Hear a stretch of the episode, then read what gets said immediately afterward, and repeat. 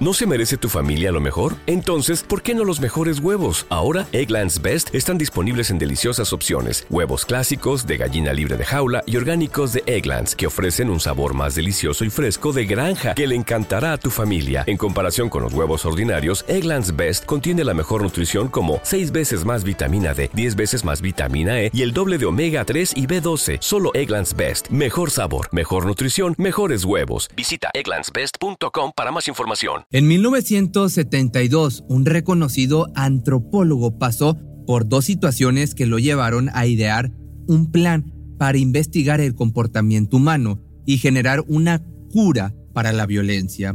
Un plan bastante descabellado desde su primer boceto. Si colocamos a un grupo de personas completamente diferentes en nacionalidad, religión, política e idiomas en un ambiente sin escapatoria por más de tres meses, sin privacidad siquiera para ir al baño o bañarse y sin entretenimiento más que ellos mismos, ¿qué sucedería? Esta es la historia de la balsa Akali, llamada por algunos la balsa del libertinaje o de las orgías, pero que pasó por algunos momentos que nadie se esperaba.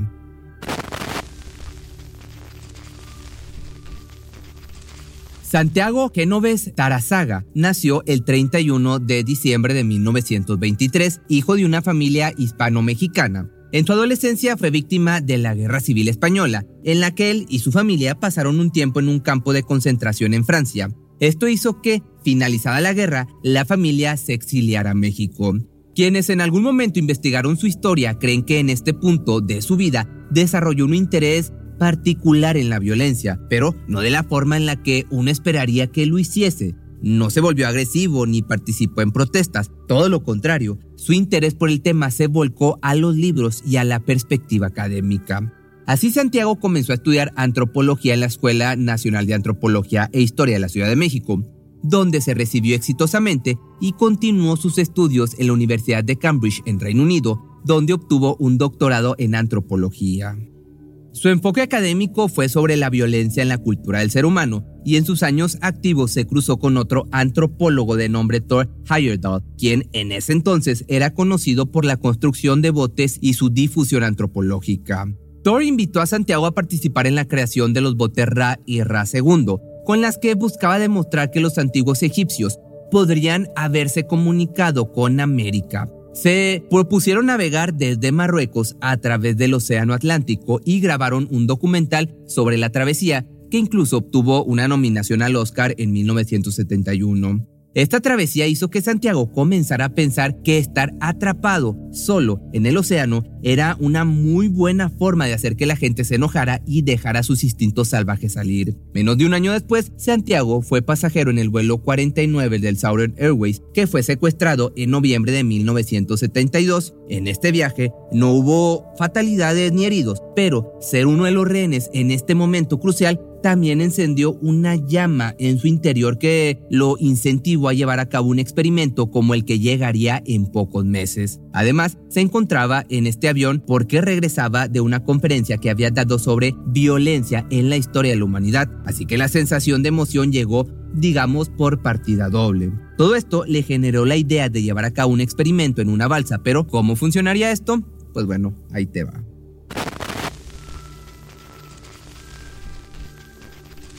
Para llevar a cabo este proyecto necesitaba sujetos de estudio, por lo que se aventuró a dejar un anuncio en el periódico. Él mismo decía que un líder de expedición buscaba voluntarios para salir en balsa a través del Atlántico y la expedición duraba tres meses. Buscaba personas de ambos sexos, preferentemente casadas, pero cuya participación sería sin sus respectivos cónyuges. Las edades de preferencia eran de 25 a 40 años. El anuncio se publicó y a pesar de ser una idea descabellada, 100 personas se postularon para ser parte. La idea era incluir 10 personas jóvenes sexualmente atractivas en este viaje desde las Islas Canarias hasta México. Pero, ¿por qué este detalle tan particular en su búsqueda? Bueno, Genoves consideraba que existe una conexión entre la violencia y la sexualidad y esta, y esta conexión era primordial para ese experimento. Quería descubrir la forma de crear paz en la Tierra, fue lo que dijo, y para esto necesitaba conocer y estudiar los orígenes de la violencia humana y la dinámica de la atracción sexual. El plan de Genoves era como si se tratara de un prototipo de lo que hoy conocemos como Big Brother o Gran Hermano, pero flotante, con participantes aislados por completo del resto del mundo. No tenían permitido tener actividades de recreación como una radio o libros para leer, así que los momentos en los que el aburrimiento sacudía la balsa tenían que entretenerse entre ellos. El experimento se llevaría a cabo durante 101 días y en ningún momento les dijo a los participantes cuál era el propósito de este experimento, ya que quería que sus reacciones fueran completamente naturales. Lo único que mencionó es que este proyecto tenía la intención de desarrollar la idea de la paz mundial.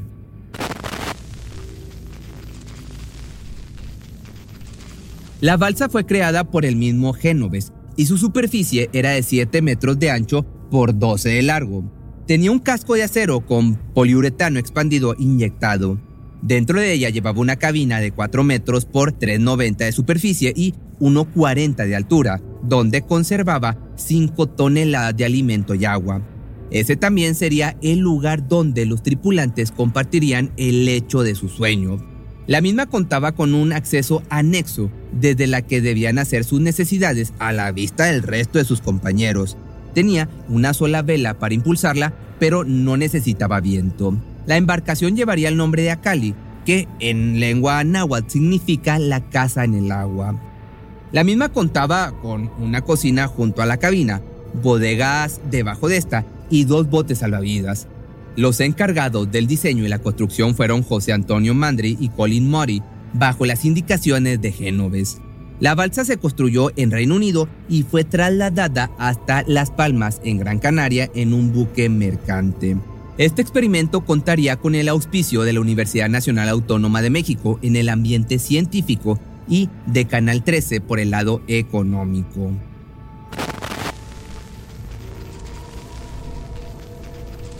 A pocos días después de partir, los participantes de la expedición iban a ser 13 personas, pero finalmente cuatro fueron descartadas o decidieron abandonar por diversos motivos y en su lugar hubo dos nuevas incorporaciones, haciendo que el número final fuese de 11 personas de 11 nacionalidades distintas y cuatro continentes diferentes. Se trató de seis mujeres y cuatro hombres. Estos fueron José María Montero Pérez, de 34 años, antropólogo uruguayo que había sido alumno de Génoves. Cervantes Zenotti, de 32 años, francesa, casada y con hijos, que decidió unirse a la expedición porque era buzo profesional. Charlie Anthony, de 37 años, greco-chipriota, era operadora de radio, así que en la expedición desempeñó ese mismo papel. Rachida Masani, de 23 años, oriunda de Argelia. Era científica e investigadora y su área de conocimiento era la polución y le interesaba participar en este estudio de investigación. Mary Gailey, de 36 años, estadounidense, en tierra trabajaba como mesera y se anotó pensando en qué podría ser algo interesante. También contaba con algunos conocimientos sobre navegación. Fe Evelina Seymour, de 23 años, también estadounidense, casada y con hijos que tenía un interés especial en la ciencia. María Bjornstam, de 30 años, sueca. No estaba casada ni tenía hijos, pero era la única navegante profesional que se había postulado para la expedición, por lo que fue seleccionada. Edna Jonas, de 32 años, Checoslovaquia, pero residente en Israel. Era una ex soldado que en ese entonces se desempeñaba como doctora. Se presentó a la expedición con la intención de probarse a sí misma que podía hacerlo. Bernardo Pongo, de 29 años, sacerdote oriundo de Angola. El Suki Yamaki, de 29 años, japonés, camarógrafo. No se sabe bien qué lo llevó a anotarse, así que probablemente haya sido pues por la experiencia. Y Santiago, de 47 años en ese momento. Estos estarían aislados en el Océano Atlántico durante aproximadamente tres meses, a partir del 13 de mayo de 1973. El grupo resultó ser variado, como te estás dando cuenta, con diferentes nacionalidades, religiones y contextos sociales seleccionados según Génoves para crear tensión en el grupo. Con la información que tenemos hasta aquí, podemos sacar algunas conclusiones. Todas las mujeres que fueron seleccionadas eran profesionales en algún campo específico o tenían más experiencia en este tema, mientras que los hombres no lo tenían y mayormente podía decirse que ellos se querían sumar o por la fama o por la experiencia.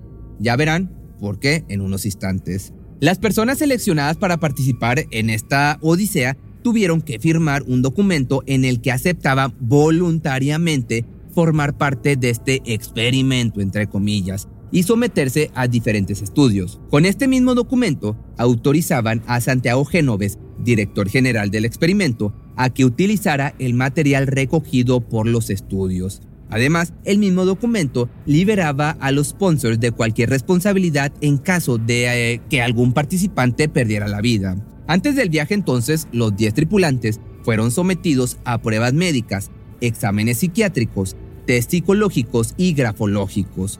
Con estos datos intentaron pronosticar cómo sería la relación entre ellos.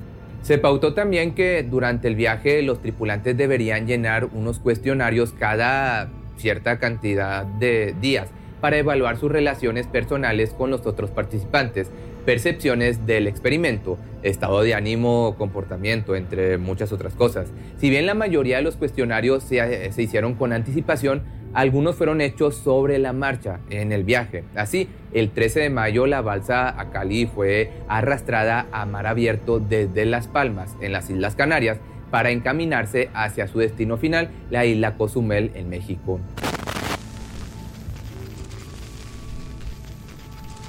Desde el inicio, el antropólogo diseñó estrategias para que el conflicto estallara constantemente lo primero que hizo fue nombrar a dos mujeres en los puestos más importantes a bordo, mientras que para los hombres dejó las tareas más simples. Las mujeres ocupaban el espacio de capitana, médica, investigadoras principales, mientras que los hombres se ocupaban de acomodar las cosas, alimentar a la tripulación y otras tareas consideradas como, digamos, de poca relevancia. Me pregunto si darles el poder a las mujeres llevará a tener menos violencia o si habrá más, era lo que se interrogaba Génoves en sus notas. Tal vez los hombres se sentirán frustrados cuando las mujeres están a cargo e intentarán hacerse con el poder.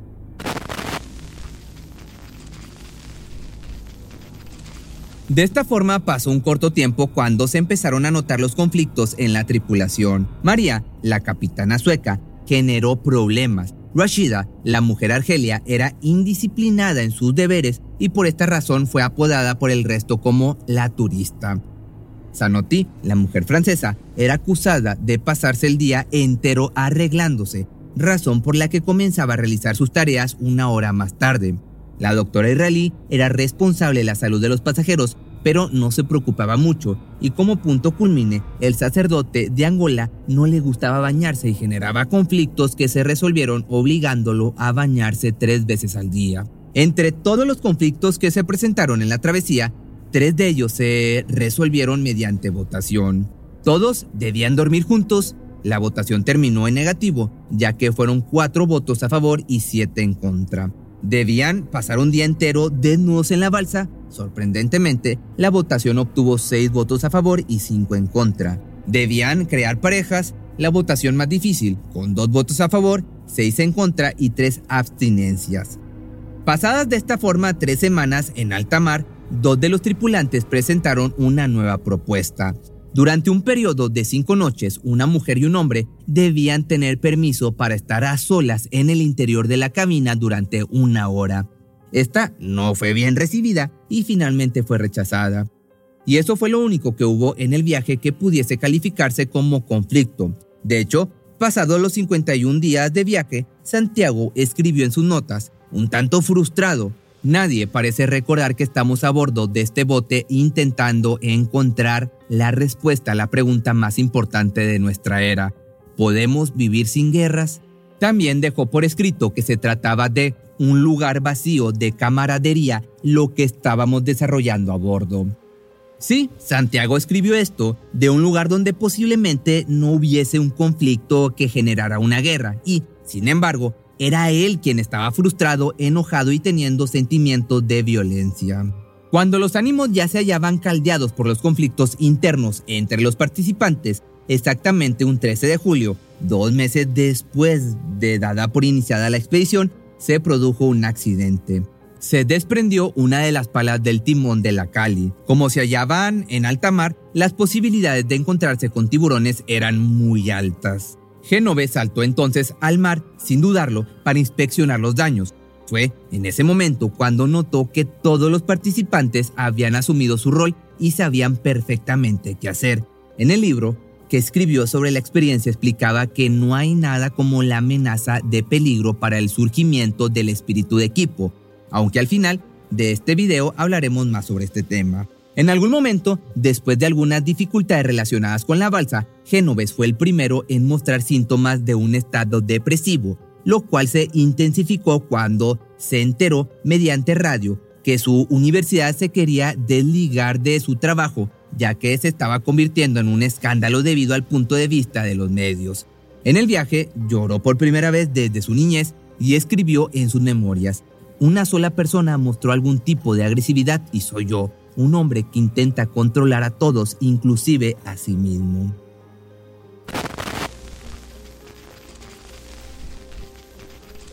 Una vez que la balsa zarpó, los medios de comunicación crearon historias sensacionalistas basadas en los pocos minutos de contacto radial con la balsa, con la intención de vender la historia de la manera más polémica posible.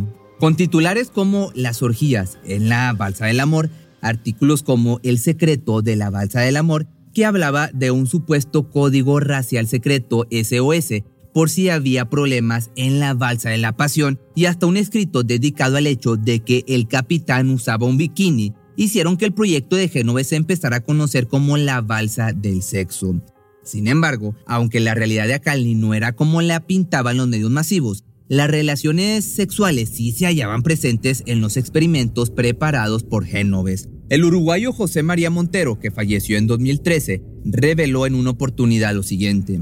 La vida sexual en ese ambiente tan promiscuo no fue lo que la gente se imaginó, fue pobre y escasa. Cualquiera que haya navegado sabe lo que significa andar en una balsa tan endeble a la que solo le impulsa una vela.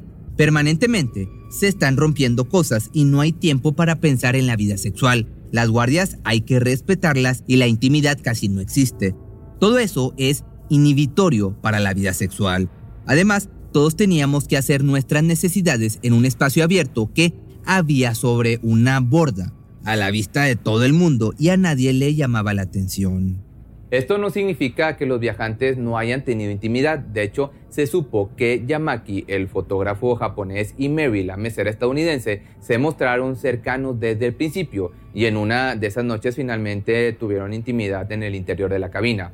Por su parte, el mismísimo Santiago se volvió íntimo de la mujer francesa, Cervantes Anotti. Como el sexo está ligado a la culpa y a la vergüenza, dispuse entre ellos a Bernardo, un cura católico de Angola, para ver qué pasa. Esto fue lo que anotó Genoves en la planificación del proyecto.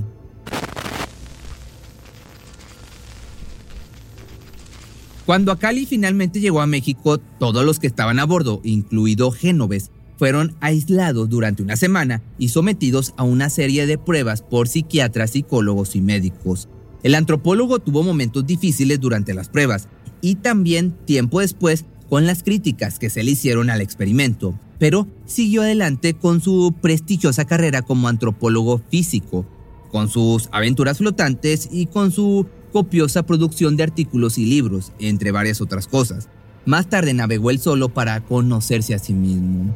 Para los tripulantes, en cambio, pasó todo lo contrario. El viaje empezó y terminó como una aventura. Al contrario de lo que se esperaba en este experimento, ya sea odio, bronca, enemistad y hasta actos atroces, entre ellos se terminó formando un grupo de amigos que se mantuvo en constante contacto, incluso hasta la actualidad, al menos entre los que siguen con vida. 40 años después de este, de este experimento, de esta experiencia, los sobrevivientes dieron una entrevista y revelaron que en un momento en particular tuvieron la intención de matar a Santiago.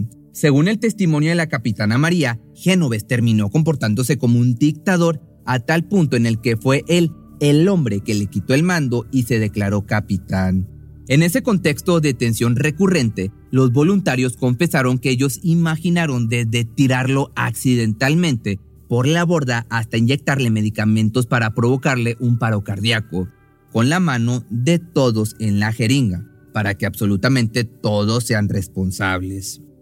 En algunos momentos incluso sintieron miedo de que la situación escalara al punto de finalmente tomar esta decisión. Como estábamos en el mar, no era como cuando estás en la tierra, nada era normal. Pero ¿acaso el proyecto fue un fracaso? Para Genovesi lo fue, pero los tripulantes discrepan en esta opinión. Estaba tan enfocado en la violencia y el conflicto que no vio lo que tenía en sus manos.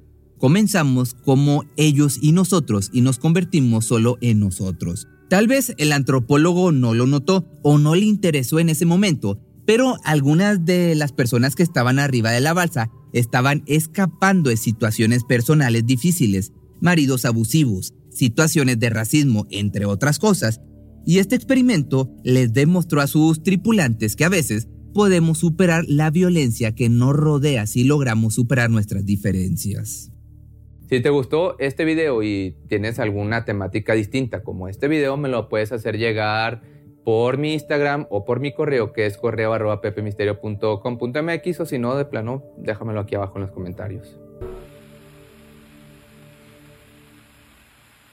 ¿No se merece tu familia lo mejor? Entonces, ¿por qué no los mejores huevos? Ahora, Egglands Best están disponibles en deliciosas opciones. Huevos clásicos, de gallina libre de jaula y orgánicos de Egglands, que ofrecen un sabor más delicioso y fresco de granja que le encantará a tu familia. En comparación con los huevos ordinarios, Egglands Best contiene la mejor nutrición como 6 veces más vitamina D, 10 veces más vitamina E y el doble de omega 3 y B12. Solo Egglands Best. Mejor sabor, mejor nutrición, mejores huevos. Visita egglandsbest.com para más información.